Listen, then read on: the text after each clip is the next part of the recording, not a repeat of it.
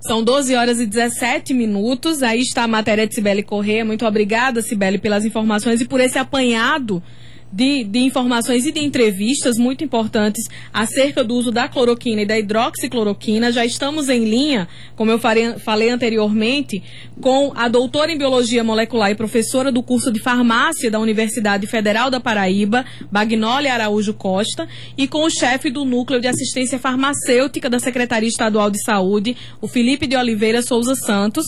Boa tarde aos dois. Sejam bem-vindos ao Fala Paraíba. Nós vamos, os dois estão em linha ao mesmo tempo conosco, comigo e com o Judivan. É, a gente já dá as boas-vindas, eu já vou emendar a primeira pergunta aos dois, então vou pedir que a professora Bagnólia responda primeiro, em seguida Felipe, em relação a essa mudança no protocolo do SUS. Hoje, o, o Ministério da Saúde divulgou a mudança de protocolo até pessoas que estão com casos leves da Covid vão poder ser medicadas com a cloroquina. O que isso significa na prática? É, bom dia, boa, boa, tarde, né, a todos boa os tarde. ouvintes, né. Inicialmente, agradeço a oportunidade de poder falar a, para a população, né, as bases científicas desse cenário todo do, do tratamento da Covid-19 utilizando as substâncias cloroquina e hidroxicloroquina. Eu estava em trabalho remoto aqui pela UFPB e fiquei sabendo agora, né, foi agora há pou, poucas horas, que o ministro da Saúde eh, assinou o protocolo proposto pelo nosso presidente. Até a data de ontem, até a data de ontem, eh, nenhum médico poderia prescrever e nenhum farmacêutico poderia dispensar a cloroquina ou hidroxicloroquina para pacientes ambulatoriais, porque o protocolo vigente ainda era o protocolo é, autorizado pelo Mandetta em 27 de março deste ano e pelo protocolo anterior, a hidroxicloroquina e a cloroquina só poderiam ser utilizadas em pacientes com Covid-19 grave, hospitalizados e acompanhado por um médico na beira do leito. Não só por um médico, né, mas por toda a equipe é, clínica acompanhando esse paciente em estado grave ou crítico, que na maioria das vezes estava em um ambiente de UTI. Então, eu não li ainda os detalhes do que foi assinado, mas pelo o que vinha sendo colocado no cenário nacional pelo nosso presidente, é, o protocolo prevê, é, autoriza né, a utilização da cloroquina e hidroxicloroquina em uso massivo. O que, é que significa uso massivo?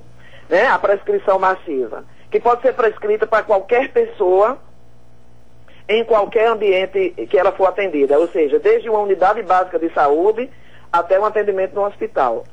Então, agora o cenário muda do ponto de vista ético e legal para os prescritores e dispensadores, mas o cenário é, do ponto de vista legal, mas do ponto de vista técnico-científico, o cenário é, não é bom. Não é bom e no decorrer do debate nós vamos discutir sobre isso. Ok? Ok, professora, muito obrigada. Felipe, boa tarde. Uhum. Tá, você acompanhou também toda a, a, reportagem sobre, sobre a cloroquina. O Ministério autorizando isso muda um tanto o trabalho feito como, como chefe de núcleo farmacêutico, não é isso? Exato. Primeiramente, é, boa tarde, boa tarde, professora Bagnólia, um prazer. Boa tarde. Espaço a senhora, né, poder debater um tema tão importante. E acho que, assim, primeiramente é trazer, né, que tanto os medicamentos como hidroxicloroquina e cloroquina são medicamentos já incorporados pelo SUS. Mas essa incorporação e a disponibilidade desses produtos, eles seguem um critério clínico né, de dois principais pilares. O primeiro deles, como o medicamento ter evidências científicas robustas que sustentem oferta desses medicamentos para a população, ou seja, eles foram estudados, foram avaliados sobre vários aspectos como eficácia, segurança, é, custo, efetividade, enfim. E também tem uma existência de autorização sanitária, tanto para o uso quanto comercialização do produto para uma doença específica. Né? Então, esses medicamentos têm aprovação sanitária, ou seja, constam em bula sua aprovação e comercialização e utilização, bem como prescrição, de autorização sanitária para esses medicamentos. E aí isso são aqueles medicamentos, aquelas doenças já tratadas, conhecidas por vocês, né? Como malária, cloroquina, especificamente para malária, e a, tanto a cloroquina quanto a hidroxicloroquina para o tratamento da lúpus, artrite reumatoide, é, dermatomiosite e polimiosite. Né? Basicamente esses são os tratamentos previstos no SUS.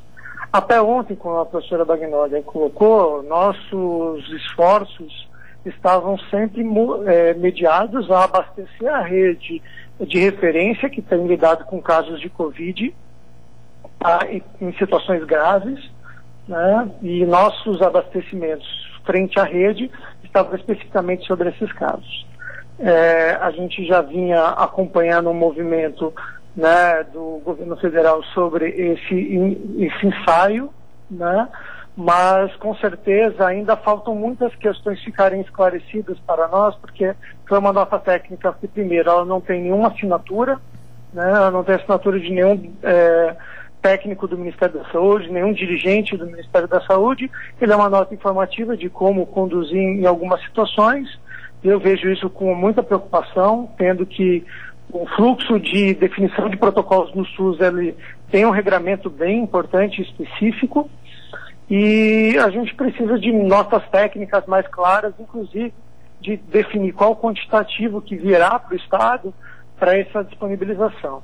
Lembrando que, é, como o Ministério da Saúde está disponibilizando isso nacional, nós, enquanto gestores estaduais, embora temos a visão crítica sobre esse processo, é preciso ficar claro que, nesse sentido, a partir do momento que eu tiver município solicitando, a gente vai ter que criar critérios, discutido isso junto ao Ministério da Saúde, sobre qual quantitativo, enfim, o quanto a gente vai poder atender, né, porque até o momento eu não tenho nos meus estoques aqui nem hidroxicloroquina, né, e cloroquina, é, a gente cloroquina nós temos, mas num contexto reduzido, e para esse quantitativo aí que se pode ser possível, a gente não sabe, vai depender muito da comunidade médica também sobre a avaliação e sua leitura sobre esse processo, de como isso vai chegar para a população.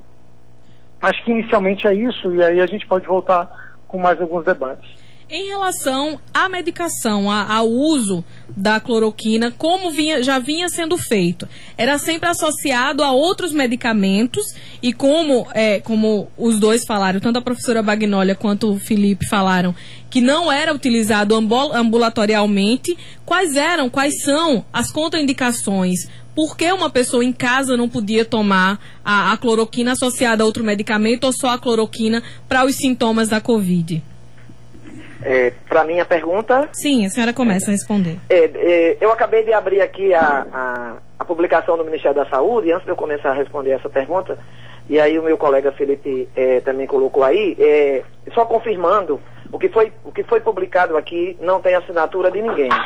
Né? Diferente da nota que eu falei do ministro Mandetta, é, tem uma nota Exatamente. técnica assinada por dois técnicos do Ministério da Saúde e o ministro, que autorizava o uso é, da hidroxicloroquina nas condições que eu falei anteriormente, Nesse que era uso hospitalar para paciente grave. Então, de fato, se ninguém assina o documento, ainda não é, ainda do ponto de vista técnico e legal, não habilita a se fazer nada. Então, vamos ver qual é o desdobramento disso, né? É, vamos entender uma coisa. A população é, precisa entender uma coisa.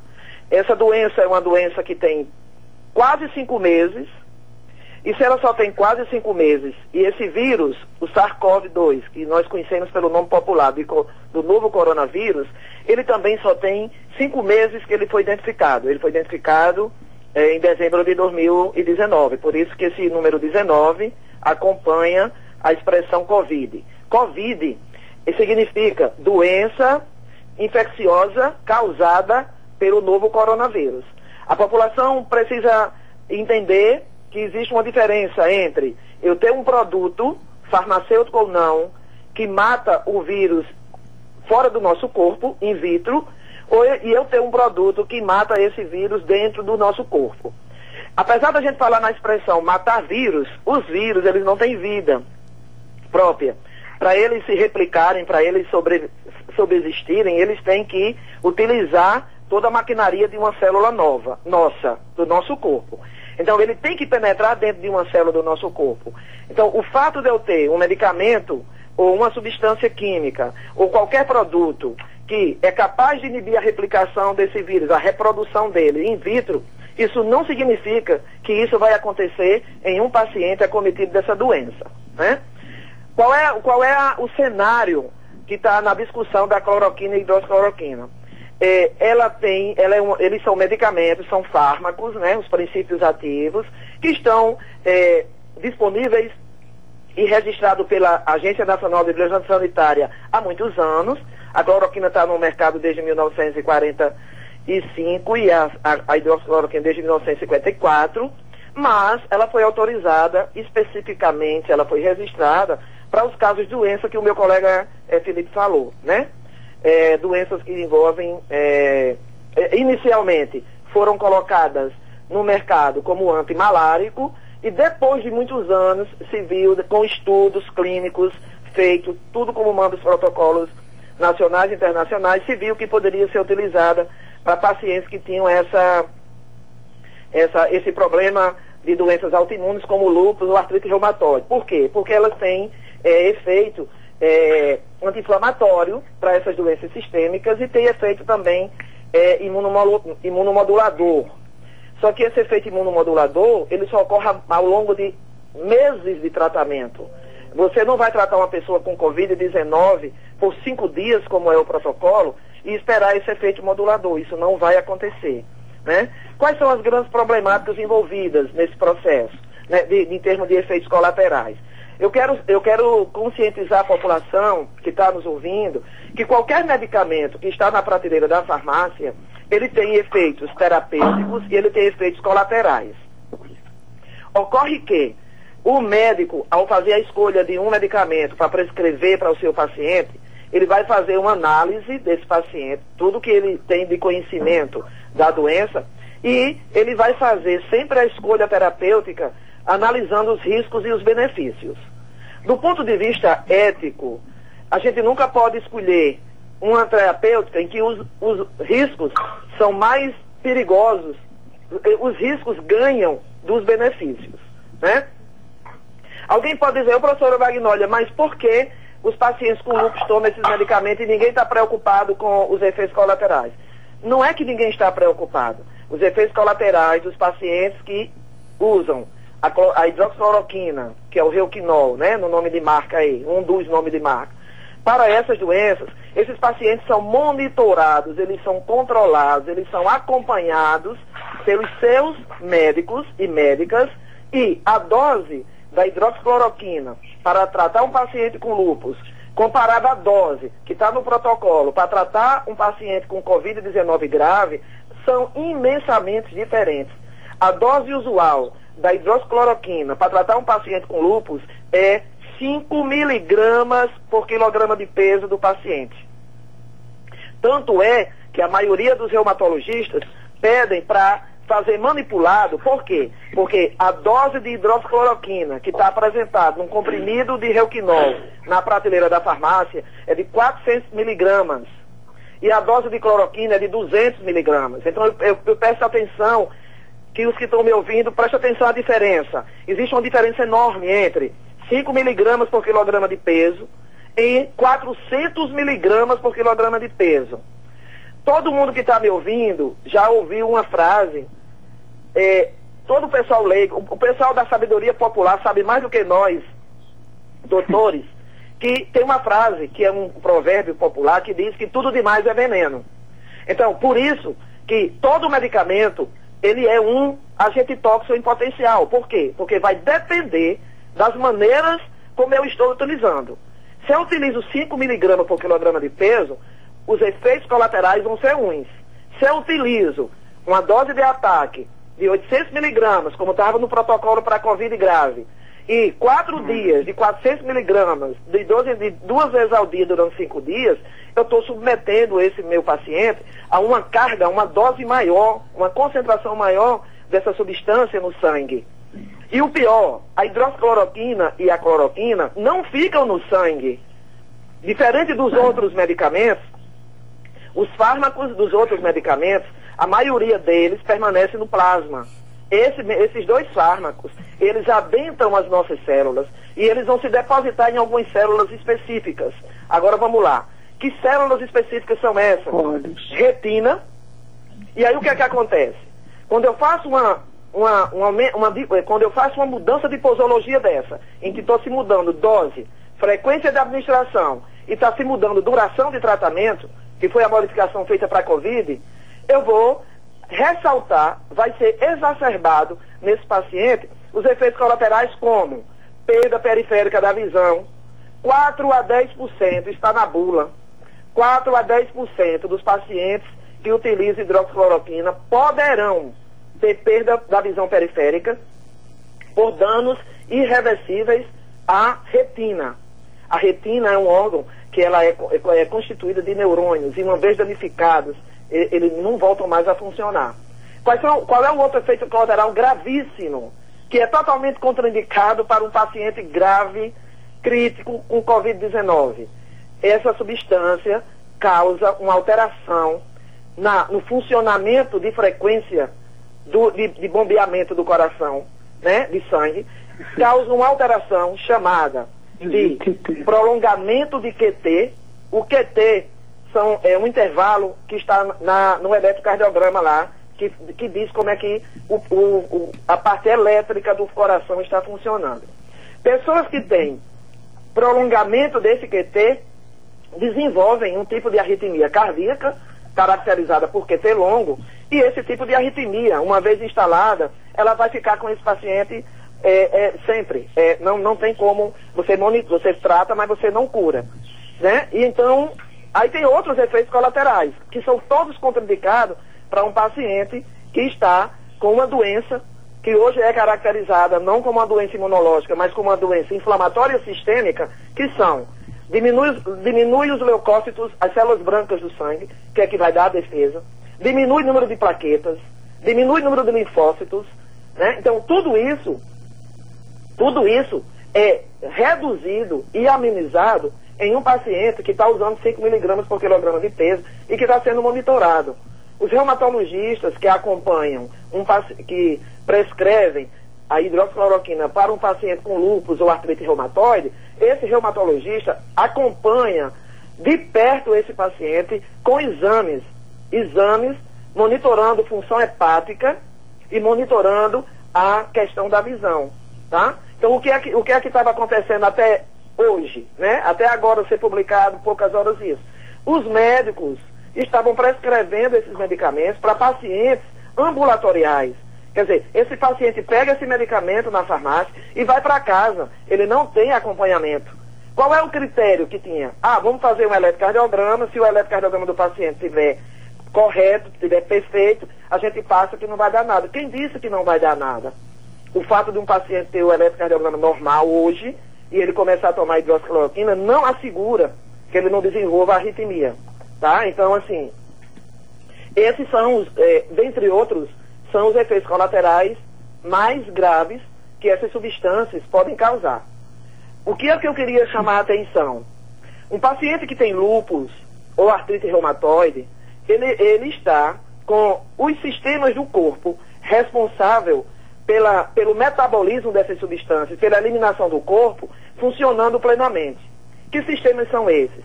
Esse paciente tem a função hepática normal, esse paciente tem os rins funcionando plenamente, que é por onde esse medicamento é eliminado, esse paciente está com a, a função cardiopulmonar perfeita funcionando, e isso, esses quatro órgãos coração, pulmão, fígado e rins estão todos comprometidos num paciente com Covid-19 grave.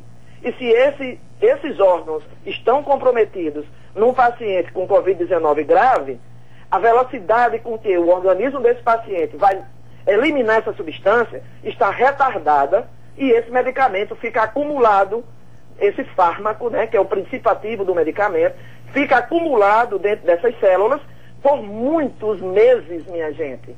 A meia-vida de eliminação da hidroxicloroquina e cloroquina é em torno de 45 dias. Isso é uma coisa surreal. As pessoas ficam, por exemplo, a, a meia-vida plasmática de um paracetamol que é um medicamento para febre e que também tem efeito colateral, é de 90 minutos. A meia-vida da, da hidroxicloroquina é 45 dias. O que é que isso significa? Que o organismo vai levar cinco vezes esse tempo, 45 dias, para poder eliminar totalmente de dentro do, do interior das células essas, esses, duas, esses dois princípios ativos que têm essas funções que eu falei para vocês. Felipe? Olá. Quer complementar? Então, sobre esse aspecto aqui, acho que não cabe nenhuma complementação. Né? A doutora Bagnoli, ela tem isso como um dom e por isso que foi tão importante compartilhar com ela, mas eu queria fazer algumas, algumas considerações sobre a disputa de narrativas que está acontecendo dentro da nossa sociedade. Né? Esse tema, hidroxicloroquina, é, basicamente poucos lugares do mundo estão apostando como aqui no Brasil estamos apostando. Basicamente ele tem virado uma disputa de narrativas e de uma disputa como foi há talvez há 45 dias atrás a discussão sobre distanciamento social é, horizontal ou vertical. E agora a cloroquina vem para o centro desse debate, que também dentro de uma disputa de narrativas, com uma disputa de estudos, de evidências e tudo. É importante salientar que muitos que tentavam corroborar com a, a, a, a aposta da hidroxicloroquina e da cloroquina em fases mais leves da doença dizia que um dos grandes vieses dos estudos clínicos que vêm sendo apontados, ou estudos observacionais que vêm sendo publicados sobre essa temática, só avaliava em pacientes graves. E por isso a gente não tinha resultado, é, bons resultados com relação a isso. E aí se referem a estudos que vêm trazendo com, com uma metodologia bem é, crítica, né? por exemplo, comparação de é, um grupo comparador com hidroxicloroquina, azitromicina, e o outro braço com a, a hidroxicloroquina, azitromicina e zinco. Então, esse, tipo de comparação não existe em metodologia científica, porque basicamente você compara uma terapia padrão ou nenhuma terapia com uma terapia intervencionista. E aí comparando os dois grupos. E um grande problema dos estudos que têm sido feitos com população é, leve a moderada e que estão sendo desconsiderados nessa disputa de narrativa é que mais de 80% dos pacientes que adquirem a Covid, independentemente se tratando em casa, passa, tem seus efeitos melhorados, independentemente de usar um medicamento como cloroquina ou não. Então, esse é um fator de confusão importante desses estudos e que a gente pode explorar sobre uma, uma análise melhor.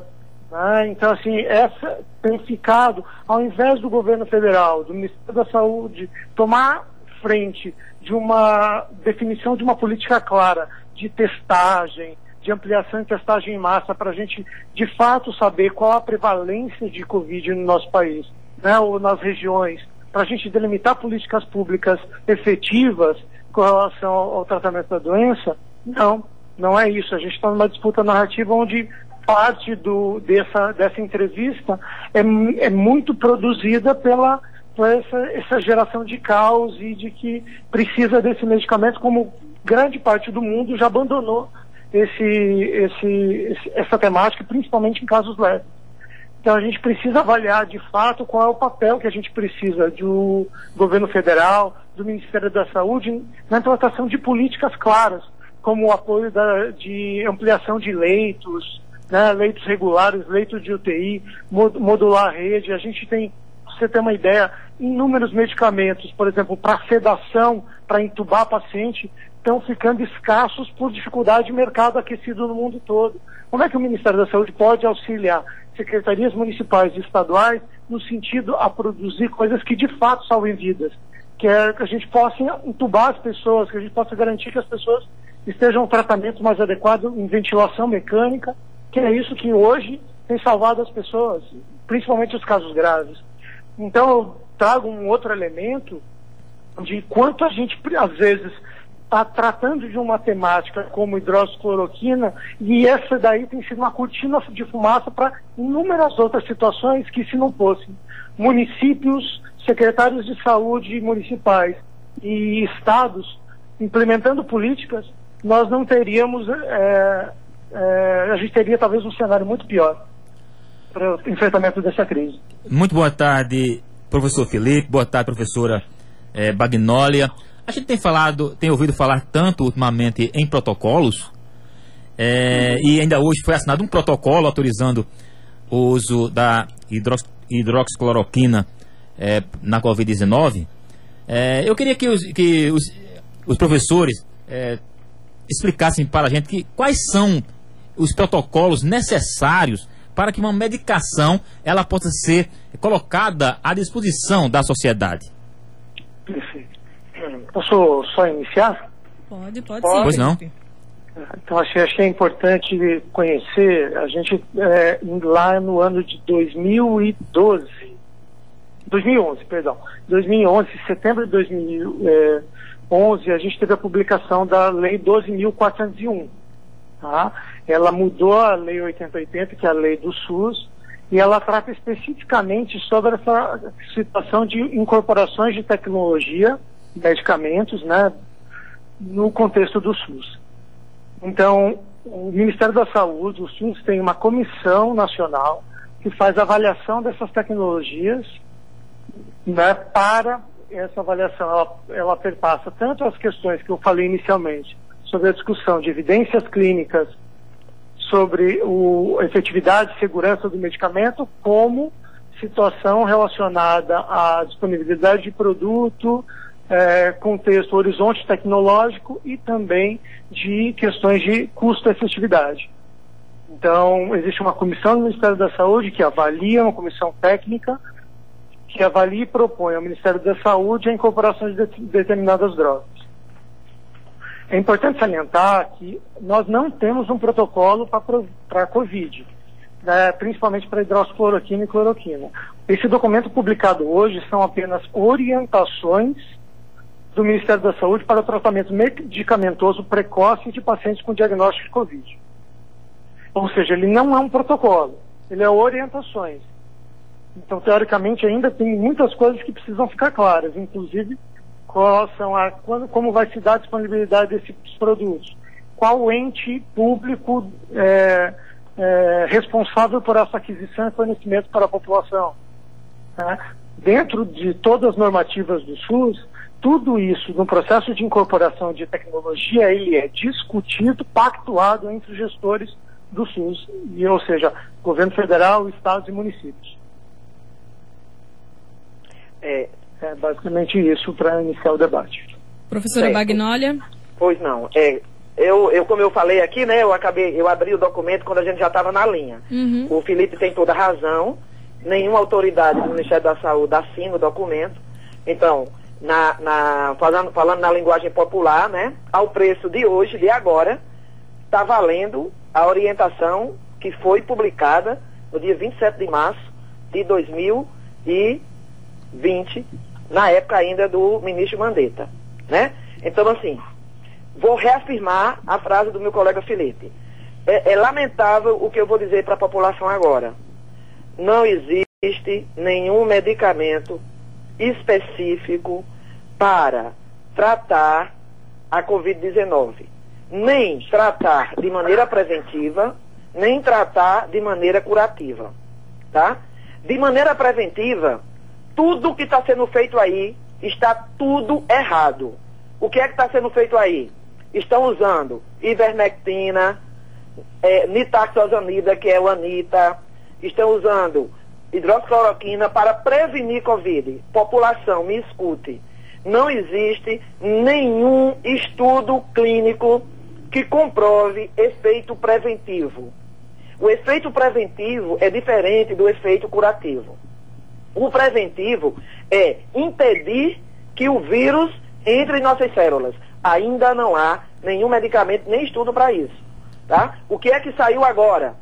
É, a, a droga que foi testada para ver efeito preventivo dessas que eu falei, e o resultado saiu agora no, é, na final de semana passada, foi da cloroquina e hidroxicloroquina. Já está provado cientificamente, pelo dado publicado agora, na primeira quinzena de maio, que não previne infecção. Não, pre, não adianta estar tá colocando em estado leve, que não vai, vai prevenir a evolução da doença.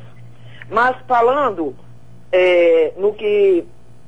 Eu tive uma funcionária, agora, ontem à noite, ela foi atendida é, com sintomas gripais, com síndrome gripal, e prescreveram para ela ivermectina. A ivermectina, não existe um único só estudo clínico para isso, enquanto que a hidroxicloroquina existem dezenas de estudos clínicos para isso e os estudos clínicos que foram feitos, como manda o protocolo ético e a lei, provaram que não resolve nem o estado grave, nem o estado leve. Agora, seria maravilhoso se um paciente tomasse o um medicamento e ele não tivesse aquela doença e ele não fizesse nada dentro do corpo desse paciente. Não é assim, meus queridos. Não é como o nosso presidente disse ontem. Onde é que o nosso presidente está apostando? Qual foi os parabéns que o nosso presidente deu para o prefeito de Campina Grande ontem, em uma live? Que a gente vai tentar. Se não der certo, não deu. Daqui a dois anos nós vamos ver se deu certo. Meus caros, nós não estamos falando de tubaína. Nós não estamos falando de suco de uva. Nós estamos falando de um produto farmacêutico que dentro dele tem uma substância química e que a toda substância química existe um risco de toxicidade associada. Até água, até a água tem um risco de toxicidade. Cada um de nós aqui, se colocar 100 ml de água numa veia, vai ter sequela. A água tem efeito tóxico vai depender de como eu a utilizo. Então, não é simplesmente assim, vamos tentar. Se deu certo, deu. Se não deu, não tem problema. Vai ter problema sim. Vai ter problema sim. Os pacientes que se submeterem a esse tratamento, dessa maneira, dessas orientações que foram colocadas agora, se os médicos seguirem né, essa recomendação, nós vamos ter milhares de brasileiros pós-pandemia pós adoecidos, tanto da visão quanto do problema cardíaco, que vai gerar arritmia e vai gerar efeito hipertensivo nesse paciente. Fora outras coisas que eu não vou, eh, não há nem tempo para falar aqui. Mas o que é que eu quero dizer para a população que está nos escutando? Né? Porque a população, eu, eh, dá dó a situação em que o, a nossa população está. Porque nós temos pessoas que são formadas, que, estão, que estão habilitadas a fazer algumas coisas que estão fazendo e a população está seguindo porque está confiando nesse profissional. Mas a prática que está sendo feita de usar essas substâncias em um coquetel, viu? Não é só o caso de Samamed, não. Hospital privado de João Pessoa está mandando coquetel de seis, sete substâncias para um paciente é, que está indo para casa com suspeita de estar tá com Covid ou não. O que é que a população vai ter que entender aqui agora? Nós estamos vivendo um cenário de, de duas outras doenças acompanhadas da Covid-19. Que doenças são essas? A gripe H1N1 e a dengue. Esse, esse momento de chuva, esse período de chuva que nós estamos passando, temos mais duas doenças além da Covid-19. Todo mundo está olhando para a Covid-19. O que é que eu quero dizer para a população? O fato de você apresentar dor no corpo, dor nos olhos, dor na articulação, uma, uma coriza, uma, uma coriza, uma tosse, isso não quer dizer que você já está com Covid-19. Isso não quer dizer. Então, assim, a gente não pode colocar pânico na cabeça da população. Eu, como farmacêutica, à distância, aqui da minha casa, trabalhando em casa, utilizando as redes sociais e utilizando o telefone, já orientei, com cuidados farmacêuticos, várias pessoas da população, da minha família e fora da minha família. Já estou monitorando de cuidado farmacêutico, nessa fase inicial dessa síndrome gripal, várias pessoas. E tem dado certo.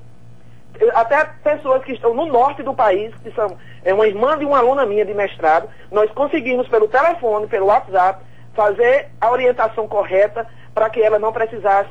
Ela está numa cidade do norte que não tem hospital. E ela sobreviveu, sem usar nada de hidroxicloroquina, sem usar ivermectina, porque não é assim que as coisas funcionam. Tem pessoas na minha família que eu estou orientando como cuidado farmacêutico e não está usando nenhum medicamento desse. Então, assim, 80% da população não vai desenvolver nada disso.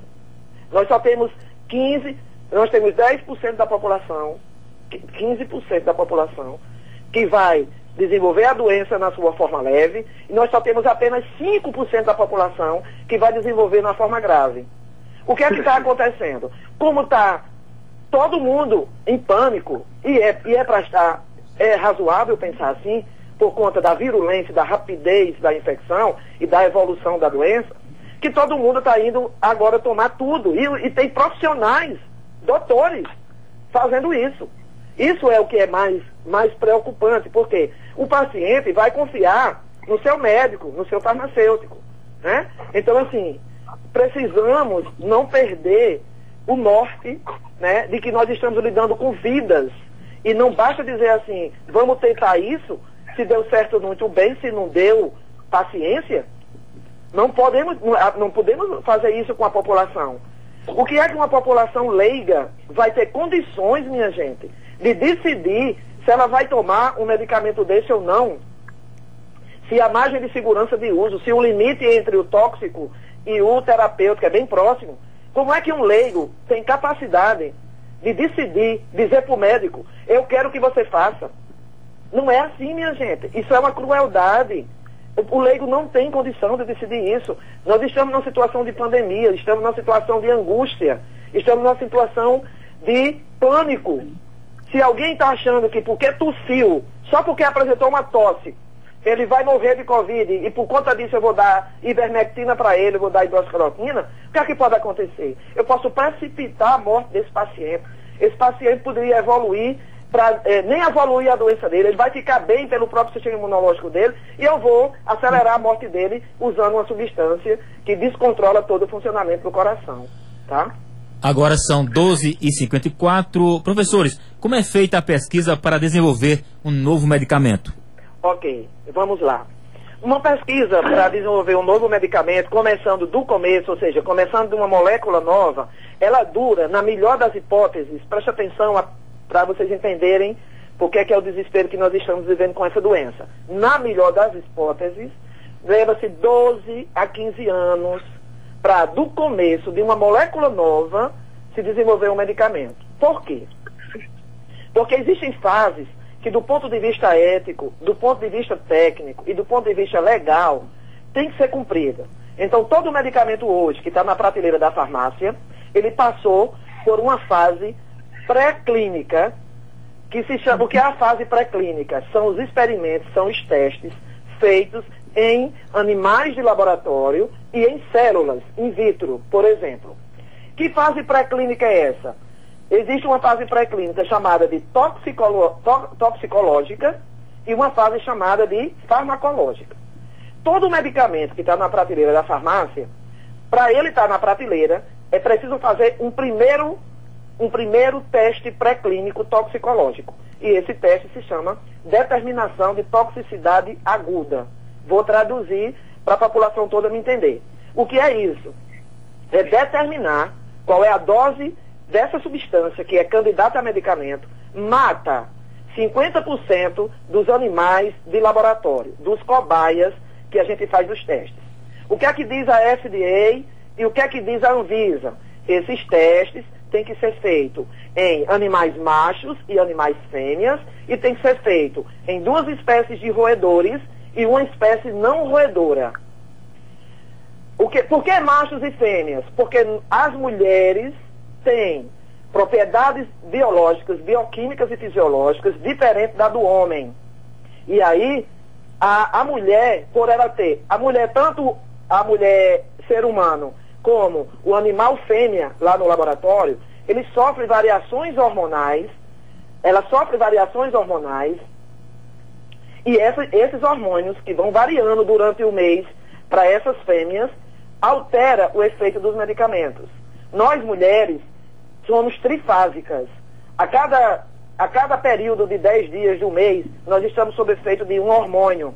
E este hormônio afeta o efeito de medicamento e esse hormônio afeta a quantidade de receptores que nós temos no nosso corpo para esse fármaco se ligar. Os homens não. Os homens passam os 30 dias do mês com o mesmo tipo de hormônio. Então ele não tem essa variabilidade.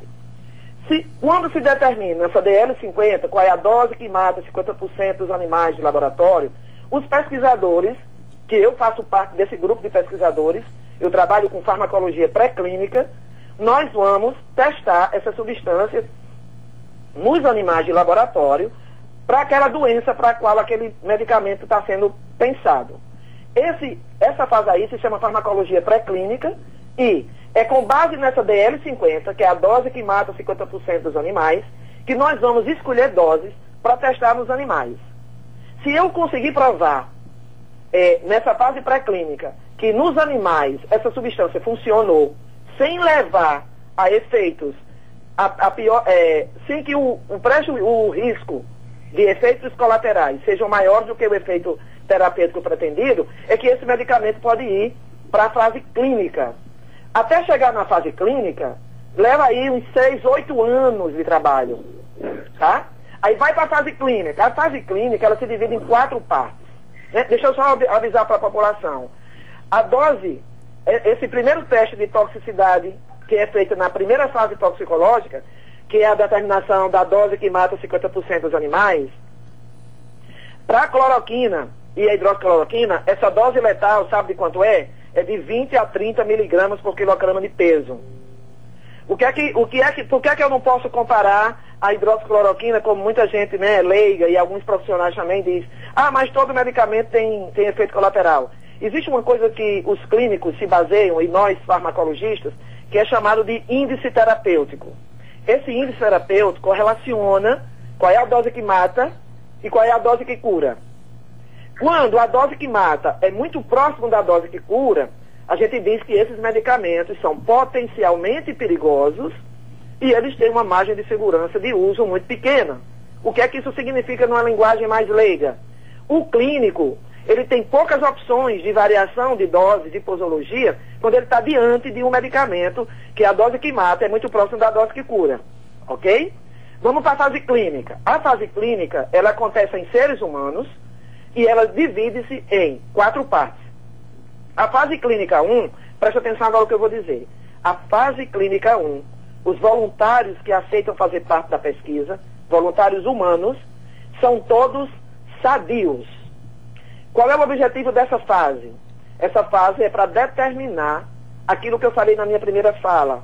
É para determinar qual é a farmacocinética desse medicamento, ou seja, qual é a velocidade com que o organismo trabalha o trânsito desse, dessa substância dentro do corpo. Ou seja, é a fase que vai determinar por onde é absorvido, por onde é eliminado, por onde é metabolizado e onde esse fármaco se acumula. Essa fase clínica 1, ela determina também qual é a melhor dose suportável dentro do limite de segurança para esse ser humano, qual é a melhor forma farmacêutica de apresentação, ou seja, vai ser um comprimido, vai ser uma cápsula, vai ser uma pomada. Essa fase também determina qual é a duração segura de uso daquele medicamento, sem aparecer efeitos tóxicos no meu paciente. Então, o que é que eu quero chamar a atenção? Isso aí é feito em pacientes em que estão com o fígado, os rins, o pulmão, o intestino, tudo funcionando plenamente. Quando você lê na bula, quando a população lê na bula de um medicamento, que diz assim, a meia-vida de eliminação, de, tudo que tiver com o tempo, tudo na bula que tem tempo, exemplo, o efeito vai aparecer em 30 minutos. Outro exemplo, a frequência da administração é de 8 em 8 horas. Outro exemplo, a meia-vida de eliminação desse medicamento é de, por exemplo, hidroxicloroquina, 45 dias. Todos esses parâmetros que têm tempo, eles são determinados na fase clínica 1. E aí o que eu quero dizer para os, para os, os usuários, para a nossa população. Quando um paciente tem um desses órgãos com problema, fígado, rins, pulmão, coração, circulação sanguínea, se um desses órgãos tiver com problema, todos esses parâmetros que estão na bula mudam. Mudam. E um paciente crítico em UTI, esses parâmetros estão todos mudados. Mas o médico intensivista está monitorando todo dia com os exames e ele sabe o que é que ele vai ajustar de dose para esse paciente. Fase clínica 2, ela é feita em em voluntários que são acometidos da doença para a qual se pretende registrar aquele medicamento. Nessa fase, é, os testes são feitos em dezenas e centenas de pacientes. Tem número, né? Tem número. Até quando eu vou considerar que vai ser válido. Aí, se o paciente, se o medicamento, o futuro medicamento, passar nessa fase clínica 2, em centena, testado em centenas de pacientes, ele vai para a fase clínica 3. A fase clínica 3, os, os voluntários são acometidos da doença para a qual o medicamento é planejado, só que tem uma diferença. Agora, pela ética, pela técnica e pela ciência, esse estudo não pode ser feito só em um local. Esse estudo vai ter que ser multicêntrico, que em inglês se chama clinical trials, é, ensaios clínicos, traduzindo. Ele tem que ser feito em vários lugares diferentes e o, estatisticamente, o número de voluntários que tem que participar dessa pesquisa tem que ter algo em torno de 2 mil a 3 mil pessoas. Por que, minha gente? Por que é que eu não posso pegar uma, uma substância que deu certo para um paciente ou para 10 pacientes que eu estou atendendo? Por que é que eu não posso levar isso para 8 bilhões de pessoas no mundo? Porque quando eu levo isso para 8 bilhões de pessoas no mundo, eu vou, eu não vou ter o controle de quais são as reações adversas que podem surgir aí e efeitos colaterais. Então, é da ordem de 2 a 3, a 3 mil pessoas, esse, fase clínica 3. Até aí, preste atenção. Enquanto esses medicamentos estão na fase clínica 3, esse futuro medicamento, ele não pode ser usado em prescrição nenhuma para a população como um todo. Quando é que vem para a população como um todo? Fase clínica 4. O que, é que significa a fase clínica 4? O medicamento é autorizado por um órgão de regulação do seu país. No Brasil, esse órgão é a Anvisa. Nos Estados Unidos, esse órgão é a FDA. E aí é autorizado para ser utilizado na população. Que fase é essa que a gente chama tecnicamente? Essa fase é chamada de farmacovigilância. O que, é que significa farmacovigilância? É na fase clínica 4, quando vai para milhões de pessoas utilizarem, que, que vai se observar, vai se acompanhar o aparecimento de reações adversas e efeitos colaterais que não foram observados nas três fases anteriores.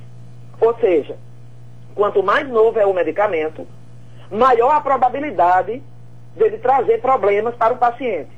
Quanto mais tempo tem o medicamento na praça, mais tempo de observação desses efeitos se tem.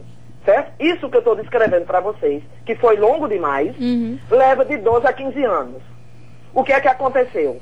Com a pandemia da Covid-19, com a virulência, com a velocidade de contaminação que esse coronavírus tem, que os outros vírus não têm, não havia tempo, não há tempo, de estudar uma substância nova, passando por todas essas fases.